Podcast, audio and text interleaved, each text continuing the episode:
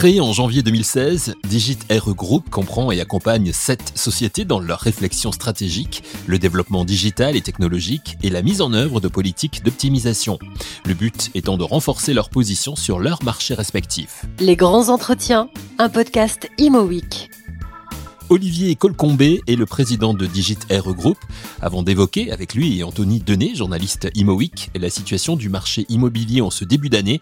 Présentation générale de Digit RE Group. Digiteros, c'est effectivement plusieurs sociétés et plusieurs activités. Déjà, nous avons la fierté d'avoir les deux plus anciens réseaux d'agents mandataires français, avec Capifrance qui va fêter ses 20 ans euh, en janvier 2022. Mmh. Donc, euh, donc, ce sont des réseaux nationaux, 5400 conseillers au total, qui travaillent sur la France entière et qui donc permettent à des Français en reconversion ou d'anciens professionnels de l'immobilier de travailler de chez eux avec tous nos outils, puisque on met toute l'ossature, toute la colonne vertébrale pour qu'ils réussissent leur mission qui est d'accompagner les Français au quotidien. Ensuite, on a Dreamkey, un site d'évaluation en ligne, à nouveau le plus vieux, 2011 sa création, les premiers algorithmes qui permettent, en saisissant une adresse, une description euh, succincte du bien, de donner une fourchette de prix. Ensuite, on a un autre réseau d'agents mandataires qui s'appelle Optimum, à nouveau national, euh, qui se déploie et se développe autour du travail en équipe. On a des optimes, c'est des conseillers qui travaillent à plusieurs et qui se déploient sur le territoire euh, géographique en termes de proximité au départ, mais ils peuvent aller plus loin. Et nous avons Dili, qui est le petit nouveau, euh, qui est cette capacité qu'on appelle e-buyer, capacité à vendre très rapidement son bien, c'est-à-dire qu'en trois ou quatre semaines, je peux en toucher les fruits de sa vente, c'est-à-dire le propriétaire vendeur, en quatre semaines, peut toucher le fruit de la vente et donc être payé par nous-mêmes directement. Et c'est nous qui nous euh, mettons en capacité de revendre le bien à nos frais et à nos pertes si par hasard il y avait des pertes. C'est j'allais dire, il y a un risque quand même. Alors il y a un risque, bien évidemment, de, il faut porter l'actif.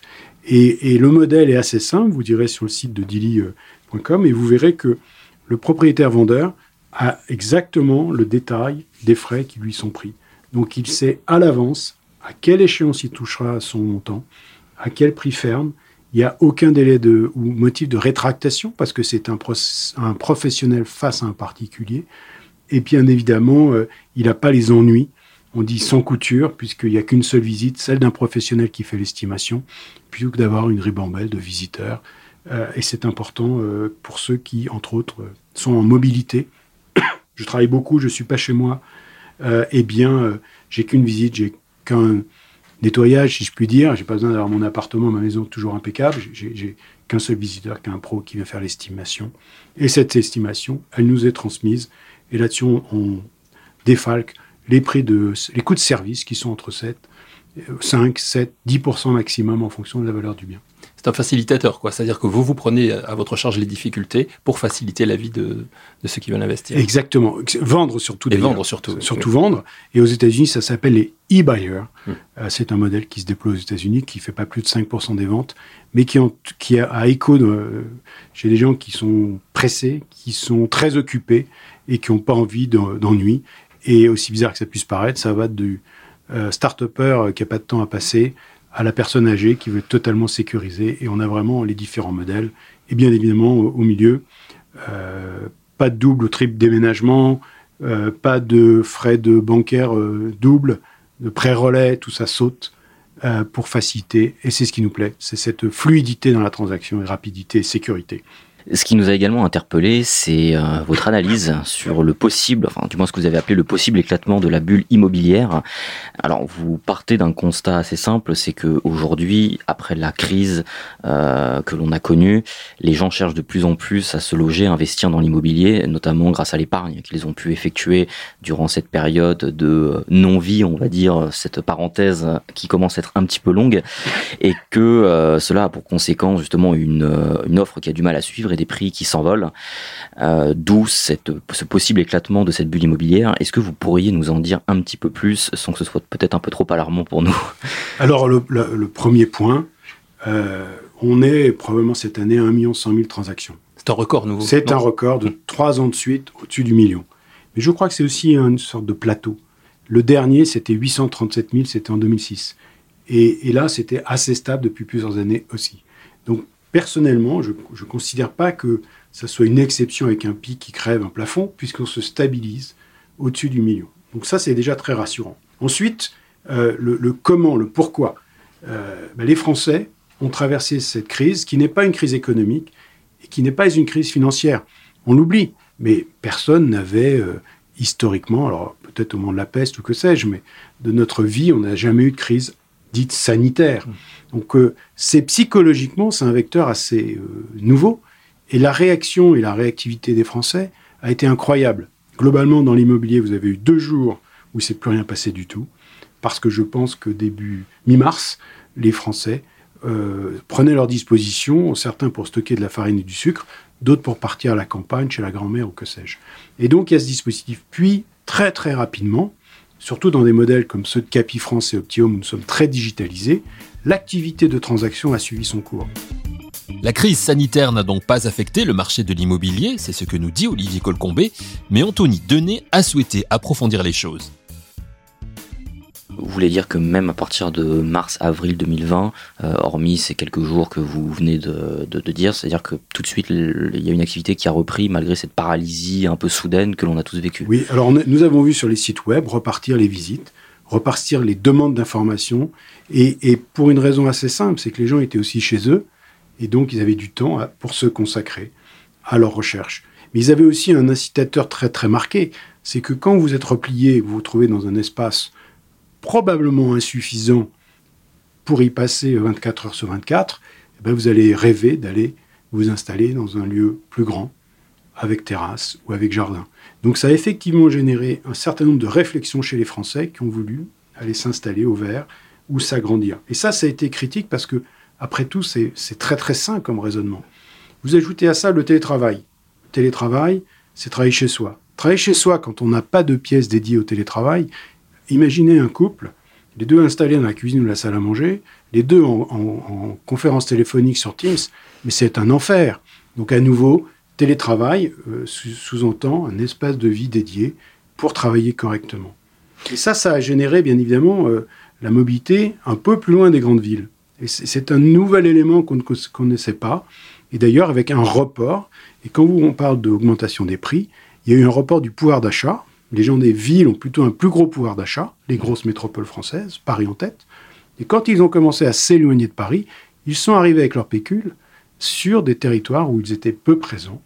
Ils ont fait des bonnes affaires, les premiers. Les prix ont effectivement eu une tendance à flamber, 10, 15, 20% d'augmentation. Dans des zones qui étaient Dans des zones qui étaient un peu plus désertes, effectivement. Est-ce que vous dites et ce que vous dites aussi très bien, c'est que malgré ce que l'on peut croire, et parfois une perte de salaire due au chômage partiel et ce genre de choses qui ont été mises en place, euh, l'épargne a été peut-être beaucoup plus importante que la perte de salaire engendrée par la crise, ce qui fait que de par le fait que les gens n'ont pas voyagé, euh, sont restés un peu dans une vie très neutre et très, sobre et très monacale. exactement, merci pour le terme. Les gens se sont constitués un pécule, ont, ont épargné et ont eu peut-être à partir de euh, fin 2020, début 2021, voire maintenant, les moyens euh, suffisants pour pouvoir investir de nouveau dans l'immobilier et s'acheter un bien. D'autant que les taux étaient bas en plus. Alors les taux étaient et restent bas. Même s'ils augmentaient un petit peu, ils restent excessivement euh, raisonnables. Pour donner des grands chiffres à vos auditeurs, euh, l'épargne naturelle des Français, c'est 110 milliards d'euros. Hmm. L'épargne exceptionnelle liée au confinement et au Covid, c'est 157 milliards d'euros de plus. Pour atteindre, il y a 267 milliards d'euros d'épargne aujourd'hui.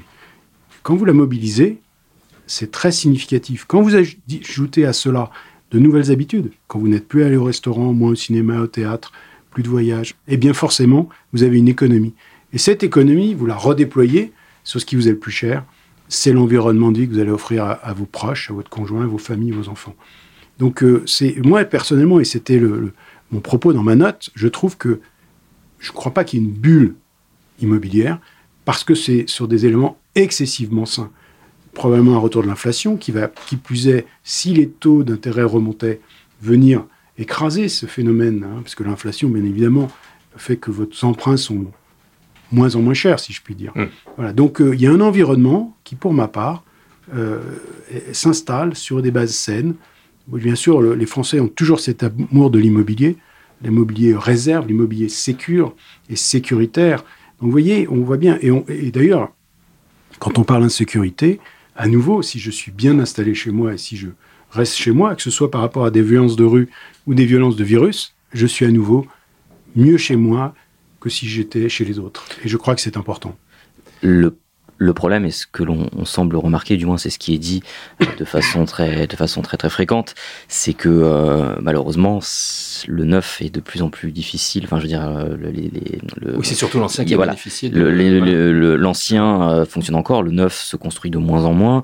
Euh, alors pour plusieurs problèmes, c'est vrai que les maires sont de plus en plus frileux à construire. Ils considèrent que l'État ne leur donne pas suffisamment de moyens. Il y a eu la suppression de la taxe d'habitation, tout ça, et, maintenant la nouvelle loi sur la non, sur la non, la non artificialisation des sols qui font que les villes ne peuvent pas, ne peuvent pas voilà, euh, s'étendre indéfiniment. Donc on, constate en fait une pénurie de logements neufs.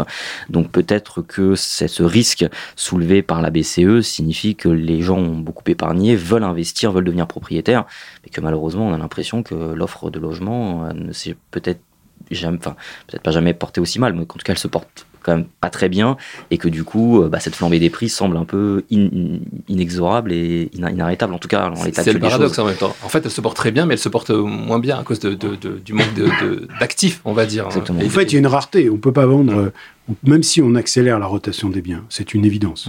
Probablement gagner un an. On a toujours dit c'est 7 ans, je ne sais pas si c'est vrai. Probablement 6. Et, moi, j'aime à dire qu'il y a 28 000 logements en France, foyers veut dire que l'on change plus rapidement. De, Vraisemblablement, parce qu'il y a des, éléments de la vie, les séparations, les mobilités. Les familles éclatées. voilà, donc ça, ça multiplie le nombre de, de résidences et ça, ça, accélère la rotation euh, pour des bonnes ou mauvaises raisons. Mais euh, le double logement, euh, même, même, même le télétravail, je, je fais du pendulaire, donc je garde un pied à Paris dans un, une petite surface et je prends une maison à une heure de Paris dans, une, dans des conditions beaucoup plus intéressantes et j'ai un gros pouvoir d'achat, parce que si je vends 100 mètres carrés à Paris et je rachète 20, je, suis euh, bien doté pour aller racheter en province. Donc il y a cet équilibre financier qui tire bien évidemment vers le haut. Euh, je ne crois pas que ce soit temporaire. Et vous abordiez le neuf. Notre constat, chez Capifrance, nous avons un département de professionnels du neuf. On a, en termes de réservation sur 2021, une très forte augmentation. Effectivement, 2019-2020, ça s'était un peu asséché, un peu tari, mais les programmes repartent. Il y a eu l'effet euh, des élections qui avaient euh, mis un vrai frein. Là, on voit un redécollage. Et j'aime bien, et je crois que je vous l'avais précisé, faire le parallèle aussi avec le coût des matériaux. Euh, vous voulez, le neuf va continuer à, à se surenchérir parce que les matériaux sont excessivement chers. 10, 15, 20% d'augmentation. Il y a pénurie de matières Il y a pénurie. Il y a des grandes sociétés qui n'ont jamais pu augmenter leur prix et là font deux augmentations dans l'année de 4, 5, 6% chaque fois dans le bâtiment. D'où le fait que ça ralentisse d'autant plus la construction de neuf. oui, mais si vous voulez, mon, raisonnement, c'est que ça va continuer à tirer dans le comparatif. Le neuf a toujours été un peu plus cher. Bien sûr. Mais si, si le neuf est encore plus cher pour des raisons évidentes de matériaux, ça va soutenir les prix de l'ancien. Donc, euh, il y a un écosystème qui euh, a probablement quelques fragilités, mais pour moi, c'est à chercher du côté du pouvoir d'achat. Jusqu'où les Français sont en mesure d'investir, de financer euh, leur rêve d'achat immobilier, quel qu'il soit. Et je crois que c'est un phénomène euh, actuel de se dire, OK, le financement devient un peu plus complexe, les conditions à l'entrée. Donc euh, comment fait pour financer ces biens dont le prix s'envole? Hmm. Et c'est ça la clé. Parce que l'épargne des Français, elle va, être mobilisée, c'est une, évidence. D'ailleurs, on constate que dans la première couronne, on a eu un premier semestre où il y avait un petit ralentissement. Et là, octobre-novembre, ça repart plus tôt. Donc on voit bien que euh, c'est des équilibres euh, qui varient très très vite, des positionnements très rapides. Normalement, l'automne, il y, a moins de mobilité. Et là, on continue à être soutenu. Et, les transactions font 3-4% de plus octobre-novembre qu'elles ne faisaient sur l'été. L'été est toujours une période un peu calme, hein, certes. Mais on voit que le phénomène se soutient parce qu'il y a toujours cette envie de s'installer. L'appétence des Français est donc, selon Olivier Colcombé, toujours intacte quant à leur projet immobilier. Mais ne risque-t-on pas d'être confronté à une demande plus importante que l'offre en matière de biens? Qu'en pense Olivier Colcombé Alors, je vais vous faire une confidence. Je sors de chez Emmanuel Vargon, la ministre du Logement, chargée au logement. Mmh. Et bien sûr qu'elle a un regard très précis sur l'immobilier et la capacité des Français à se loger. Mais plutôt dans le contexte de attention à la discrimination, au coup à l'entrée, comment on va pouvoir se mobiliser, professionnels et euh, gouvernement, Mm. pour accompagner les Français, pour, pour que le logement soit de mieux en mieux. Les initiatives sur le DPE 3, donc le diagnostic énergétique euh, nouvelle mouture, ce ne sont, pas des- ce sont pas des initiatives qui ont pour vocation de freiner, mais d'améliorer le logement. Bien sûr. Maintenant, le coût engendré peut faire euh, se réduire le nombre de biens à la location, par exemple. Mm. Parce que pour un propriétaire, quand vous avez une flambée des prix parce que vous êtes en, en FG pour la rénovation, comment, comment je vais-je faire pour garder un minimum de rentabilité si j'ai remis 30, 40 ou 50 000 euros pour rénover le bien? Et n'oublions pas que quand on rénove un bien, la rénovation première, c'est pas l'énergie. Donc si je fais une rénovation énergétique, j'aurai aussi à refaire l'électricité, le chauffage, ça va de soi, et en général, vous faites les pièces d'eau, les pièces de sanitaire. Donc les enjeux en termes d'investissement pour les propriétaires, et dans une année normale, en 2021, 25% des transactions qui ont eu lieu en France, disons sur le 1 100 000, sont pour des bailleurs privés. C'est-à-dire que ce sont des individus qui ont investi pour louer ces biens. Donc l'équilibre financier et économique, bien évidemment, pour ces propriétaires est clé. Donc vous voyez à nouveau, comment est-ce qu'on fait pour accompagner cette mutation euh, plutôt que... euh, euh, je ne crois pas qu'ils aient intérêt à stopper la mécanique. Bon, on voit que sur euh, récemment, Lyon et Villeurbanne, à début novembre, il y a eu le plafonnement des loyers. Oui. Donc on voit bien qu'il y a un drive Qui était déjà à l'œuvre à Paris. qui était à l'œuvre à Paris, exactement, et qui va probablement euh, ils vont essayer d'étendre.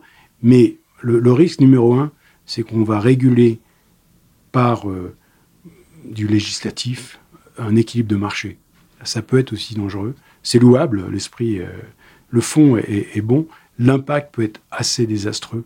D'autant plus que le prix moyen euh, de l'année prochaine est la moyenne des prix cette année. Donc si je baisse les prix systématiquement, euh, ben, je vais continuer à faire baisser les loyers. Et les propriétaires ne peuvent pas s'y retrouver, et les bailleurs. Euh, c'est critique, hein, le nombre de logements à la location détenus par des particuliers. Imaginez qu'il puisse y ait des retraités, parce que c'est plutôt Mhm. les plus âgés qui ont investi, qui mettent à la location. Pour eux, c'est leur revenu quotidien qui est impacté. Euh, si vous voulez, euh, moi je suis pragmatique. Euh. C'est un fait qu'il faut que tout le monde trouve cet équilibre. Euh, et si- quand- une fois qu'on a trouvé cet équilibre, le marché fait, sa, fait son job. Donc je- il est complètement louable que les autorités essayent de modérer et d'un peu de piloter, mais si on va trop loin, euh, la machine s'enraye. Et vraiment, pour moi, le risque number one, c'est que trop d'interventionnisme pour la bonne cause peut entraîner des effets pervers.